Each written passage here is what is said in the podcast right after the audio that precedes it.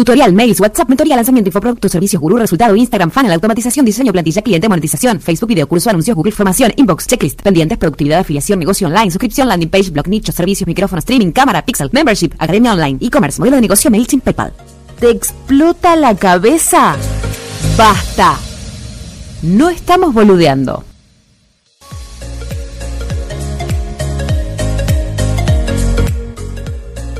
Bienvenidos a otro episodio de No Estamos Boludeando con el señor nicolásmarrero.com. Digo señor porque se empezó, ya firmaste, ya otra cosa. Ahí va. Y sobre todo el señor nicolásmarrero.com, ese es mi apellido, .com.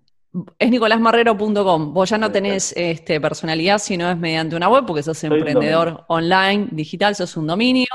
Y este, pues aparte de decir Nicolás Marrero, de nicolásmarrero.com me suena un poco como los invitados de Mirta. Deberías cambiarte el nombre.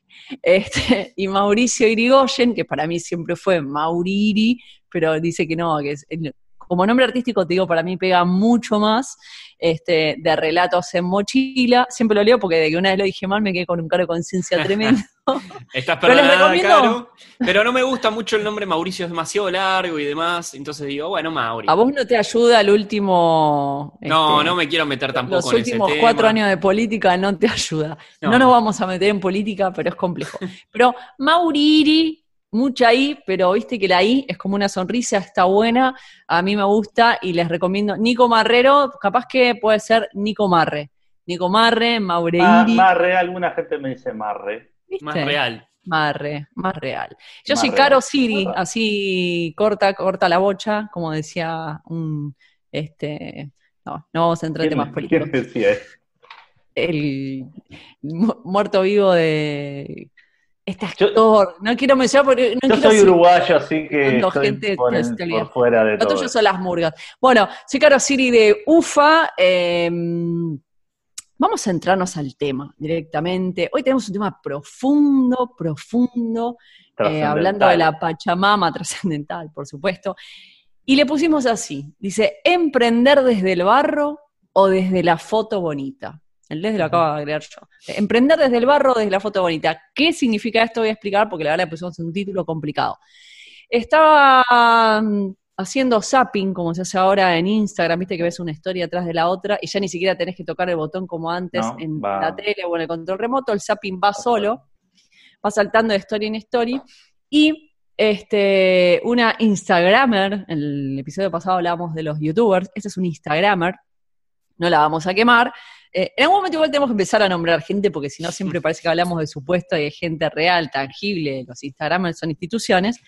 Bueno, hablamos de que había que, había, se atribuía la bandera de los emprendedores desde el barro. ¿Qué significa esto? Son, los, em, es genial.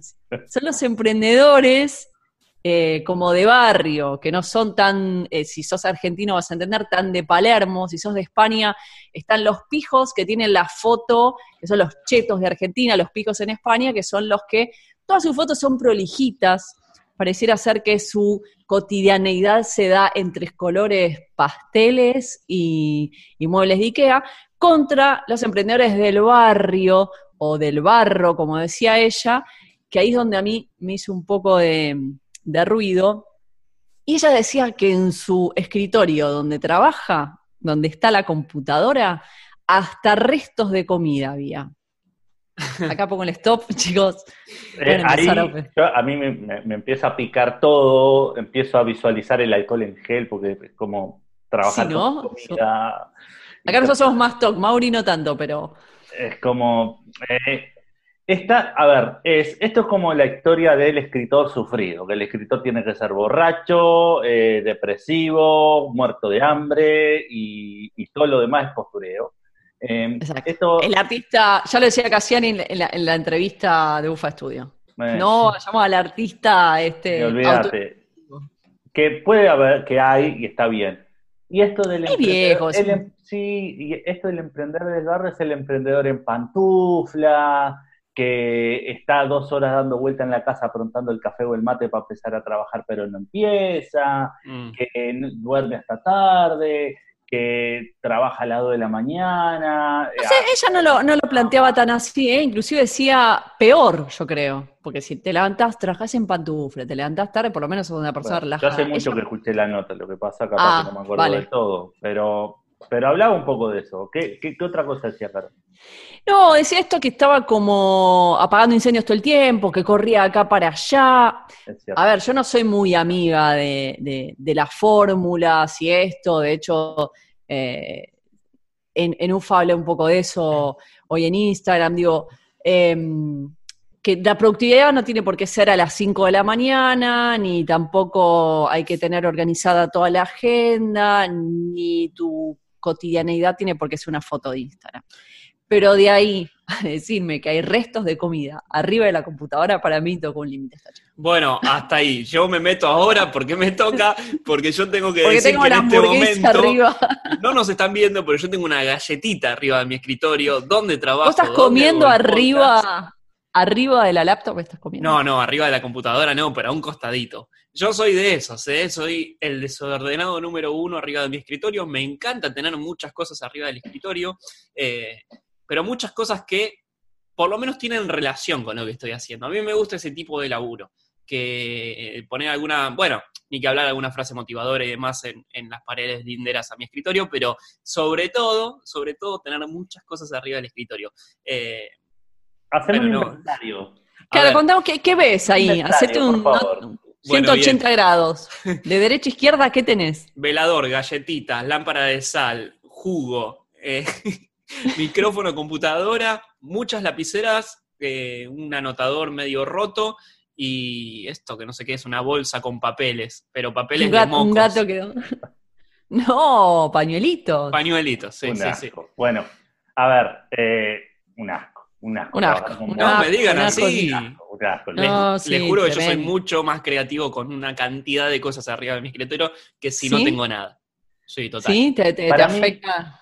A, mí, me, a mí me, me, bloquea el espacio mental eh, tener muchas cosas. Yo, por ejemplo, ahora sí, bueno, tengo eh, el agua y tengo un libro y un, porque bueno, estaba leyendo y anotando, pero yo terminé con el agua, la saqué, terminé con el mate, sí, tomo mate, lo saqué, eh, pero a mí es como que me ocupa espacio mental si tengo el escritorio lleno de cosas, si tengo todo, o sea, tiene que estar impoluto para que yo pueda trabajar mínimamente. Voy a, voy a conseguir eh, un sponsor y voy a hacer como me equivoqué el episodio pasado que dije la red social TokTok y voy a invitar a gente como Nico y como yo. Eh, sí, mi escritorio además de estar todo engamado en colores, eh, desde la cajita de los lápices hasta el, el velador, todo plateado, blanco o transparente. Este, Fanática.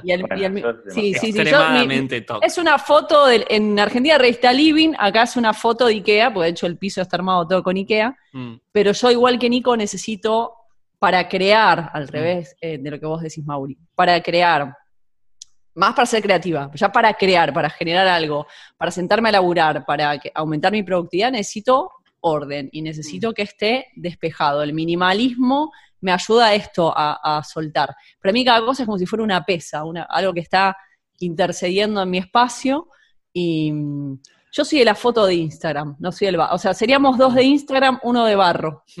Vos sos de los emprendedores del barro. Yo soy de los emprendedores del barrio, según, según la temática. No del barrio, sino barro, del barrio. barrio, de barro. De barro quedó como que eran los...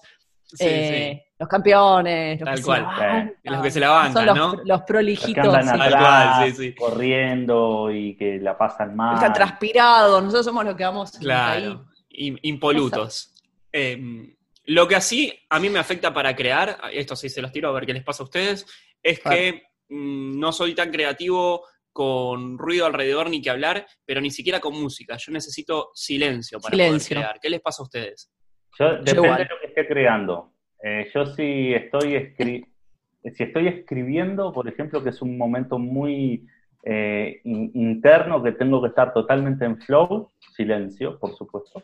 Pero otras cosas que yo hago, otras cosas más técnicas y eso, lo hago con música y no, y no me influye no me influyen mucho, pero sobre todo, eh, más que el silencio o el ruido, es el momento del día, en mi caso. No sé, Caro, después hablamos de los momentos del día, eso, no sé, Caro.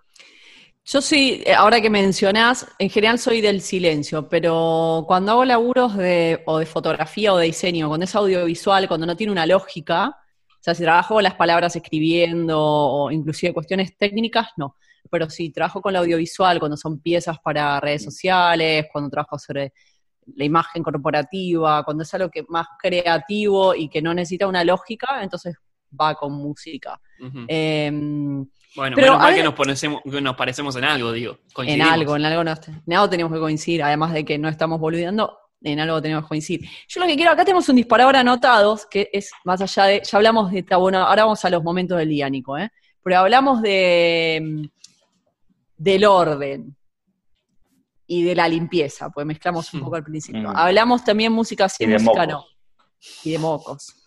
No, no, definitivamente no hacemos coworking con Mauri. No, no, o sea, no. olvídate. Seguimos trabajando a distancia. Sí, si, venís, si, venís, al estudio, te bañás antes, venís limpito con un No, no, una cosa no quita la otra. Te mando a Mushi a comprar. Que sea desordenado en el, en el escritorio no quiere decir que no esté limpio. Alcohol en gel, todo. Alcohol en gel antes de entrar. Bueno, pantuflas sí, pantuflas no.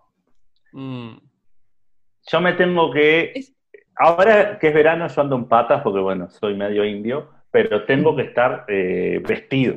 A eso me refería. A ver, te levantas y te vestís, te cambiás como si fueras a una oficina, aunque trabajes desde casa, o seguís pijama 24 horas, pijama forever, me muero, me muero, de lunes al sábado, te lo sacás el sábado para ir a bailar, pero le pegás de derecho a la con, con espátula te lo tenés que sacar después. Te lo despegás, sí. No, en eso, en eso me parece que coincido con ustedes. Yo también prefiero tener un atuendo para. A, mí ni me preguntó, viste, ya dio por hecho que yo. sí, sí, sí. Con, los toques que tenés, ahora me vas a contar, pero digo, doy por hecho que vos te tenés que cambiar para poder. Eh, Según la hora laburar, ¿verdad? Yo me, me cambio. Igual ahora, podría no decirlo porque se ve de acá para arriba, abajo, estoy con eh, chanclas, como dicen acá, por una cuestión de comodidad pero que está combinada con todo el resto de la ropa. Pero más allá de eso, este, nada, es un chiste lo que está combinada. Esta banda minimalista no tengo mucha ropa. Pero, mm, no, sí, me, me cambio. Tuve mi época de, mm, de freelance y he pasado dos, tres días con pijama, sin corte, esta, esta alienación, y no está bueno. Esto va más allá de, de, tener un estilo, de qué te sirve. Digo, no está bueno no sacarse el pijama, me parece que no ayuda para nada. Mm. Eh, entonces, desde, desde hace un tiempo, o sea, en algún momento de mi vida como freelance, los horarios del día me los marcaba eh, mi pareja con la que vivía. O sea, se iba a trabajar, entonces yo arrancaba mi día en pijama, volvía a trabajar y yo me da cuenta, ah, son las 8 o 9 de la noche. O sea, podía, podía no salir por dos, tres días, no está bueno. Eso mm. no es recomendable, no lo hago más. Ahora particularmente, con el tema de, de UFA Studio, hago mucho video, entonces me cambio y durante el día me puedo cambiar varias veces para grabar diferentes videos, salir a, grabar exteriores y eso. Pero que está, que no está bueno vestir. Es más, voy a contar, ahí te voy a hacer una, confesión. Hmm. Me levanto, me cambio y me perfumo. Sí. Eh, para estar sola en casa. Me perfumo. Mirá, muy bien. Bueno, está bueno eso. Está muy bien. Yo, yo, yo, uso, yo no uso perfume coqueto, incluso un perfume puede, me puede durar un año pero, pero me, si me baño, me pongo perfume como para. Oh, empezamos el día. Es como una cosa de estatus, ¿no? claro. Sí. Lo pones para vos. Para mí el olfato es un, y un, un saumerio. Ahí va. Sí, algún carboncillo, un saumerio para Yo soy más de esos, ¿eh? Tal vez no me pongo perfume, pero estoy con un saumerio, todo el tiempo, estoy con la lámpara de sal, estoy con el hornito, donde le pones un par de esencias. Yo soy muy feng shui en eso, ¿eh? eh yo tuve como, tengo, como tengo mi parte desordenada y llena de quilombo arriba de la mesa, tengo mi parte, mi lugarcito feng shui, ¿eh? Bien. El orden interno. Yo tuve que dejar de usar incienso por la nena. Claro. Básicamente. Pero sí, siempre. Pero, yo no tuve hijos por eso, porque no soporto pero, pero igual esto me parece que va dependiendo cada persona, ¿no? O sea, eh, la mente creativa es muy subjetiva según eh, yo, yo te escuché, Caro, el video que, subiste que no puedo, no puedo, no puedo madrugar, decía. no me este, levanto temprano. no me levanto temprano, esa negación. Este, que, nada, eh, hay como una... Hay como, yo lo que siento es a veces que hay como una... Eh, como un deber moral de que si te levantás temprano, eh, sos productivo y sos un capo en lo que haces, y si te levantás tarde, no. Y me parece que, esto va, depende en la hora, en, esto, de la hora en que uno pueda, sepa que sabe que, va a trabajar y que tu mente es mucho más creativa. Yo, por ejemplo, sí, mm. a las 6 de la mañana me levanto y es cuando yo sé que a las 6 de la mañana empiezo a escribir. Porque es cuando... Es que, a ver... Funciona mejor. Es que está buenísimo si vos te levantás a las 5 o 6 y te funciona y otro se queda hasta las 3 de la mañana y le funciona. Volvemos, creo que es la misma discusión de siempre, que son las recetas, que son las fórmulas, que es intentamos salirnos de un sistema de lunes a viernes de 9 a 18 oficina y terminamos teniendo el decálogo de cómo ser un buen emprendedor, cómo ser productivo, que ahora te tenés que levantar, si sos del barro te la bancás, si sos del Instagram sos un flojito, o sos un cheto, o sos un pijo. Digo, cortémosla con las recetas, ahora seguimos con este tema. Tenemos un youtuber en escena. Se nos coló, ¿tenemos, eh, ¿tenemos visitas? Desde Marte o desde algún lado. ¿De, dónde estamos? Está en la luna, está rojo, encendidísimo. ¿Nos estás escuchando, Jorge Jiménez? Ahora sí, pero joder, pero ¿por qué reunís tan tarde? Mira, mira, me tengo que echar agua en la cara y todo.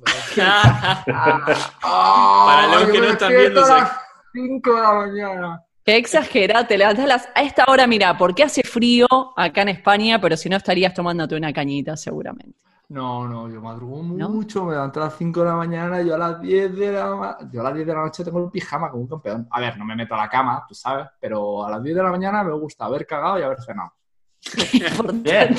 A las 10 de la noche. En, ese orden o vas al revés, porque en general se estira al revés, pero... Me es indiferente el orden. A la vez no. A la vez no. Es que no se come donde se caga, Jorge. A ver. A ver, yo vengo a revolucionaros porque sois unos podcasters y eso del podcast no deja de ser la evolución de la radio del siglo XX. Y aquí hay que hacer vídeos. Mirad lo que me acabo de comprar. Cámaras 360. Hacer cosas a los youtubers. Youtubers, LEDs, eso es el futuro. ¿Qué hacéis haciendo podcast? Bien. Y nosotros somos así. Somos disruptivos. Escuchame una cosa. Nos gusta ir por el lado contrario de la, de la senda. Por eso. Antes de arrancar, Jorge, quiero que nos digas, esto quedó del episodio pasado, pero ya que te tenemos como, este, como un representante de los youtubers, ¿qué es lo que te apasiona tanto de ser un youtuber? ¿Qué es lo que te atrapó la idea de? A mí ser youtuber me importa una mierda. Ah, lo que me gusta es la comunicación. lo que me gusta es la comunicación y a, lo que, y a lo que trabajo es en la línea de trasladarme al mundo presencial. Y YouTube es el canal que me da la generación de confianza, que vamos a hablar un poco de eso, em, para empezar a hacer comunidad presencial. Entonces, al final, YouTube, los podcasts no dejan de ser un medio. Lo que importa es el fin. En mi caso, dar conferencias. Bien. Bueno, ¿qué tema nos trajiste? Fue, fue claro. Libros, Seth Godin. ¿Quién, ¿Quién no conoce a Seth Godin? Eh, mi madre. Yo no lo conozco. ¿De qué se trata? Seth Godin es un, es un gringo judío, muy listo, muy listo, muy listo, que ha configurado buena parte inclusive hasta el vocabulario que nosotros utilizamos. Para que te hagas una idea, fue el papá del inbound marketing, él ya hablaba de marketing de atracción en el 99 y luego, por ejemplo, términos como el concepto viral son suyos. Bien. Ajá. O sea, es un señor, señor marketing. un señor marketing súper mega influyente a nivel internacional, uno de los, eh, de los directivos de Yahoo en su momento, y sobre todo es un pensador que va normalmente cinco años por delante o seis, y, si le lees eh, te ayuda a entender las, las tendencias de futuro. ¿Qué libro nos recomendás de él? Porque tiene un montón de libros. 800 millones. Pero a mí me parece súper importante si nos dedicamos al marketing en Internet el marketing del permiso, porque es la base del marketing de contenidos y del marketing a día de hoy, tal y como lo comprendemos, entendiendo por aporte de valor, generación de confianza, relación, y eso puede llegar a dar venta. Es el papá de eso, es el que mejor lo explicó ya en el 99. O sea, en el 99 ni siquiera había llegado el efecto 2000 y este hombre ya hablaba de que había que pedir permiso al usuario para poder establecer una relación de confianza basada en el aporte de valor y la periodicidad del contacto para que pueda surgir la venta. Este es el puto amo. Bien, ¿y por qué este libro y no otro? Porque tiene un montón. Me habían recomendado, por ejemplo, el último recomendado fue el de la vaca púrpura. A ver, para mí los más míticos suyos son el de la vaca púrpura, por supuesto. Ese es un libro que te puede hacer enamorar del marketing o apreciar el marketing sin que te guste el marketing. Me parece el mejor libro para una persona que, ah, marketing, eh, para esos que les da pereza, empieza por ahí. Bien. ¿Y este que nos recomendabas vos, que, cómo se llama? El marketing del permiso, es mítico. ¿Tenés ahí para, verlo? Para los que estén viéndolo. Y luego, este, este, se imprimieron muy poquitas copias en español, el Liderando Ideavirus, y estuve buscando. Liberando los Ideavirus. Estuve buscando durante un año y medio o dos años por internet, pero todos los que encontraba eran 400 dólares, 300 dólares. ¿Por qué tan caro? Porque hay muy pocos y hay gente que somos muy friki. Al, final, al final pagué 120. ¿120 euros pagaste el libro? Un libro. Bueno, dólares. No, bueno, 105 euros. Mm. Y También es de Seth Godin. Sí, y me he leído todos los libros de Seth Godin, pero este nunca ha pasado de las primeras páginas. Es como un libro que me hizo mucha ilusión y me siento como los frikis esos que compran los muñecos y no los sacan del embalaje. Sí. Es algo así. Ahora le tengo como protegido, le tengo una vitrina. Para, para, ¿qué tiene ese libro especial? ¿Por qué lo pagaste tan caro? Más allá de que hay poco. ¿Qué tiene? Eh, para mí, al final, es lo que termina representando. Al final, eh, fue este libro dio lugar a la utilización masiva de un término y eso me parece maravilloso. al fin y al cabo son hitos dentro de, la comunicación y este hombre ha generado antes y después directamente en el vocabulario que tiene, que está en el marketing. Entonces, si yo pudiese aspirar a un 5% de su genialidad, de su impacto, de su legado, me, te decía que qué dedo te tenía que entregar para ello. Claro. Jorge, ¿qué te pasa? Queda, picando ahí lo del que debemos ¿Lo dejamos ahí o querés explicitar no, un poco No, dale, entra, entra, entra. Pregunta, Mauri. no, simplemente preguntarte qué te genera vos, digo, porque decías que, lo tenías impoluto, ¿no? Que ni siquiera te daba por, por abrirlo. Digo, imagino que te, da, te habrá dado este hombre un montón de herramientas para lo que haces hoy, pero independientemente de eso, ¿qué te genera tener todos sus libros, además? No tengo todos sus libros, porque llega un momento que Seth Godin, hay unos libros que son maravillosos, pero luego hay en algunos que e, él te trata de un tema y te lo trata de 800.000 formas. Entonces hay algunos libros que son un poco pesados. Ah, bien. Por ejemplo, las cosas como son. Esto es marketing de los últimos. O bueno, no sé, me lo intenté leer, se me hizo un poco cuesta arriba, pero porque ya le tengo pillado el punto. Una de las cosas que mola de Seth Godin es cómo cuenta las cosas. Si a mí me ah. dices qué personas me han influido en mi forma de comunicar, Seth Godin, Jodorowsky y René de Calle 13. Entonces, al final es lo que nosotros encontremos en, un referente. no solamente es lo que nos cuentan, sino el cómo nos lo cuentan. me parece que Seth Godin tiene un tipo de narrativa que es muy, muy amable, muy agradecida, muy entretenida. Yo te quiero llevar, Jorge, al libro que trajiste, El marketing del permiso. ¿Nos puedes contar las principales ideas que, que, que expone ahí, que específicamente la generación de confianza se basa en la periodicidad del contacto. Eso no lo llevamos si hacemos marketing de contenidos, perfecto. Si hacemos eh, un embudo de ventas, también la parte previa, el precalentamiento o incluso el aporte de valor antes de, de, estar en la fase previa, el objetivo que tiene es de generación de confianza, basado en el aporte de valor. Entonces, lo que te muestra son los fundamentos y, las partes psicológicas o, tener una mayor toma de conciencia de por qué es importante. Cuando nos lo han dicho en un webinar o en una formación o en un curso que hemos comprado, que es importante aportar valor, la pericia, hacer el contacto, bueno, nos puede llegar a sonar de forma teórica. Como este hombre suele coger una única idea por libro y te la machaca de desde 800 puntos, se te mete dentro.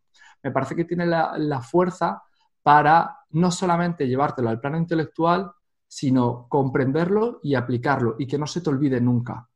Ya da igual el tema que trate. Si es el marketing de permiso, se basa en generación de relaciones de confianza basadas en el aporte de valor, periodicidad de contacto, porque el lead no siempre está caliente cuando tú quieres. A lo mejor tú haces un webinar, pero si esa base de datos no la mantienes caliente, a lo mejor ese tipo no estaba listo para comprar ahora, pero sí está listo para comprar dentro de cuatro meses. Pero si ya, después del webinar, no la ha vuelto a escribir, pues hermano, se ha muerto. Esa posibilidad se ha muerto. Entonces esto te, ayuda a hacer esos cambios de conciencia. Vaca púrpura, diferenciación, tribus, generación de comunidad. Esto es marketing, que quiere decir que básicamente el marketing eh, aplica a todas las áreas de tu negocio, marketing del permiso, o sea, siempre va tema por libro, por así decirlo. Eh, te quería hacer una pregunta, a ver si me puedes ayudar, ya que sos un fan de Seth Godin, que justo estuve esta semana. Yo me quedé calvo por él, por parecerme. Ah, fue la culpa de él. ¿Le debes tu marca? ¿Eh? ¿Le debes tu marca entonces? Parte, parte. Me inspira tanto que dije, me voy a quedar calvo, para parecerme más a ese hombre.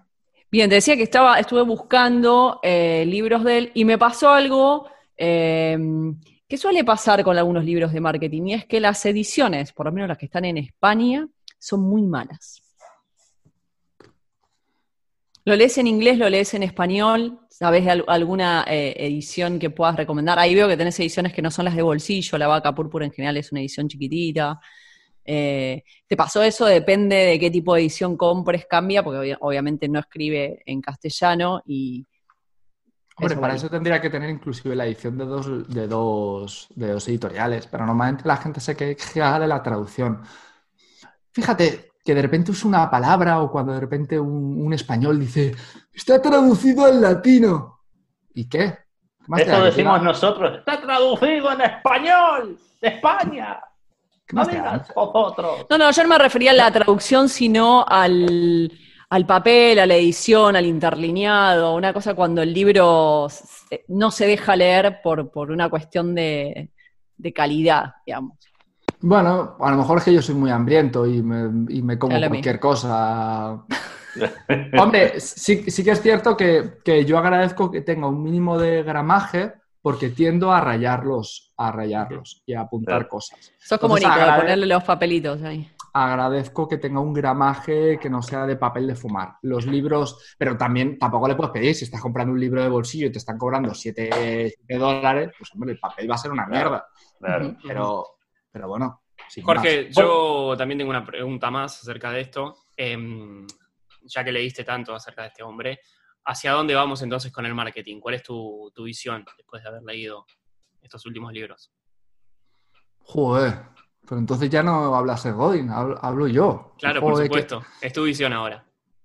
Mi visión. Bueno, me parece que hay unas, como todo, hay muchas posibilidades. Eh,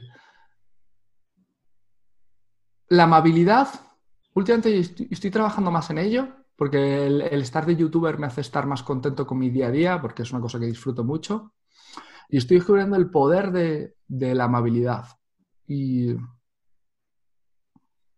como una herramienta de marketing.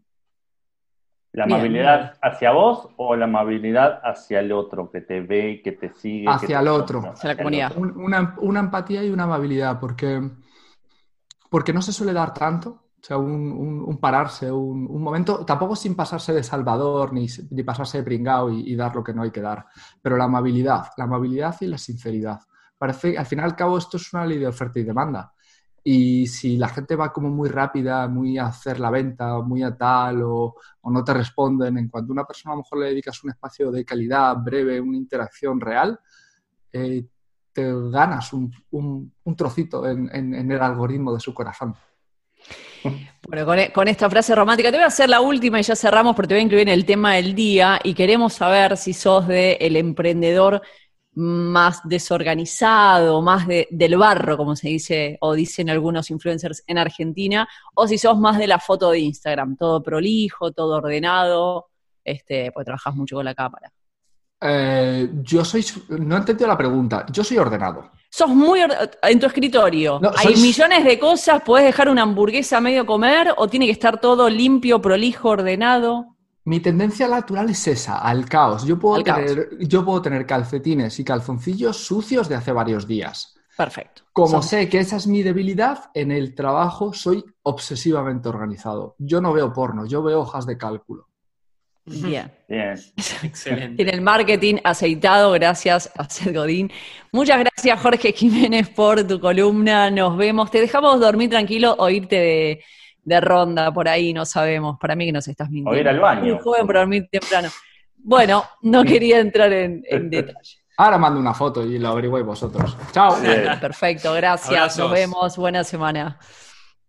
Bueno, síganlo en su canal de YouTube. Este, la mirada del calvo. la mirada del calvo está con todas esas imágenes rojas, verdes, azules. Es un super youtuber, se ha preparado mucho tiempo para eso, así que bueno, eso es especialidad. Estaban buenos los libros. Me, ahora me dejó con, pensando con el de 120 20 dólares. Es como, tiene Mucho que tener oro adentro. Y, imagino que debe, exactamente, que debe tener material que se valga o que valga la pena ese dinero, ¿no? Gastar ese dinero para que después se te arregle.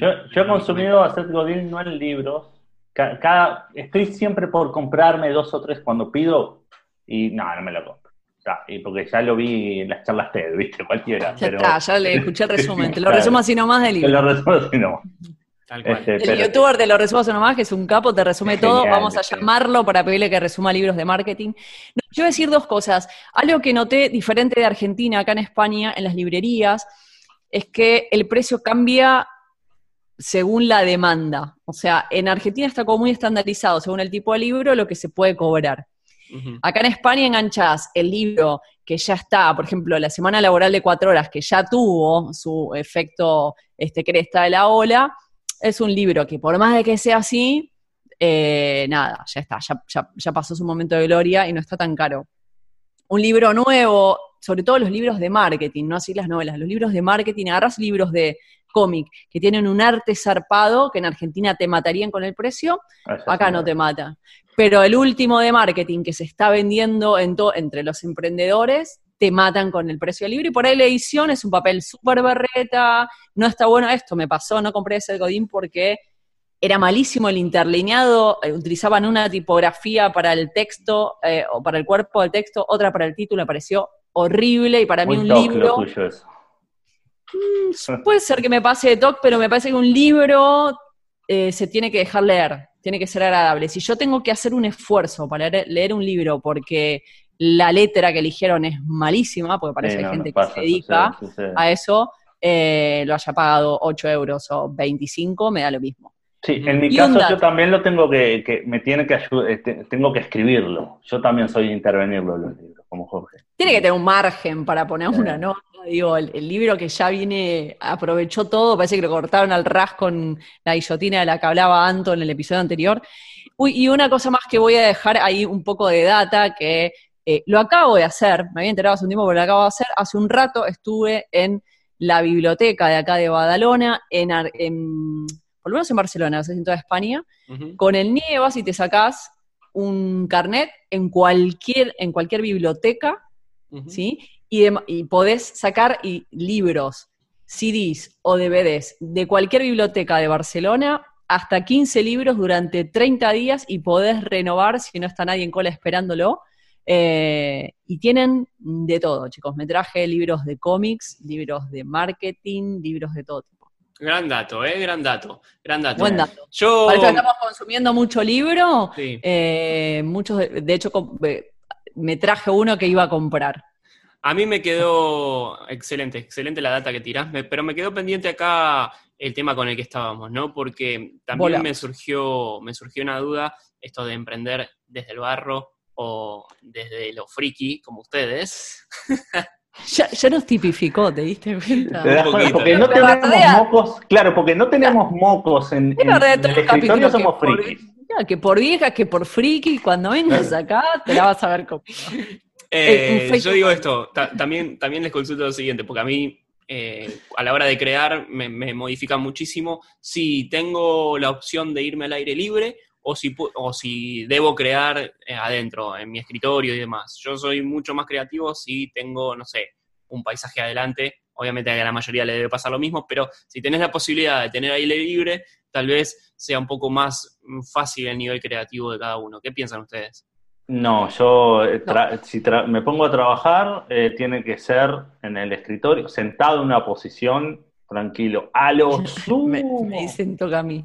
A lo sumo, a lo sumo, sí. En este caso que soy papá, tengo a Maitena ahí al costado en la cuna, yo en la cama sentado escribiendo, pero por un tema de, pero no puedo estar al sol eh, armando un funnel, no, no puedo, o sea, olvídate. Claro, yo, eh, a mí me pasa, por ejemplo, encontré hace muchos años que a ver, depende qué tipo de laburo haga. Así como digo, si yo hago un laburo audiovisual que no requiere de lógica, lo hago con música, si no lo tengo que hacer en silencio. Eh, después de cuatro años de nomadismo digital, eh, cuando armé el estudio, tengo una silla cómoda, una silla que esto puedo reclinarme, busqué confort en el micrófono, en los auriculares, un poco así. Pero encontré, por ejemplo, rutinas como caminar. Yo salgo a caminar y se me ocurren ideas y voy grabando.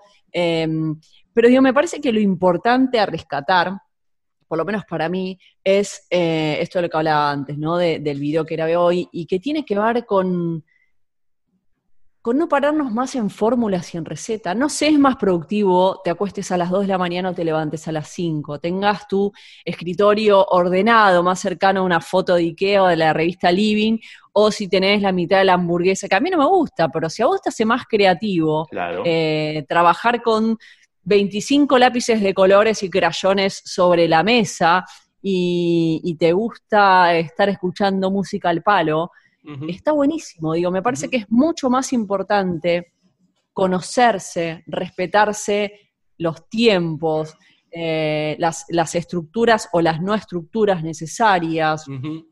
qué te funciona.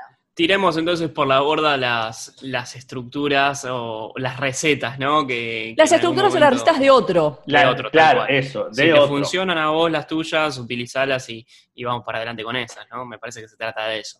Sí, yo creo que es eh, la búsqueda interna de encontrar tu hora estrella, tu lugar eh, donde sos más productivo. Eh, y esto no quiero dejar pasar.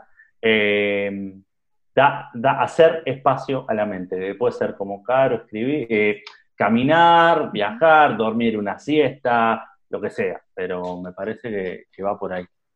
Mauri, ¿algo más? No, eso simplemente coincido con Nico. ¿eh? Me parece que tener unos momentos de dispersión o de hacer lo que te gusta, hacer algún deporte o, o meditar, mucha gente hace yoga hoy en día que ayuda muchísimo también a la creatividad.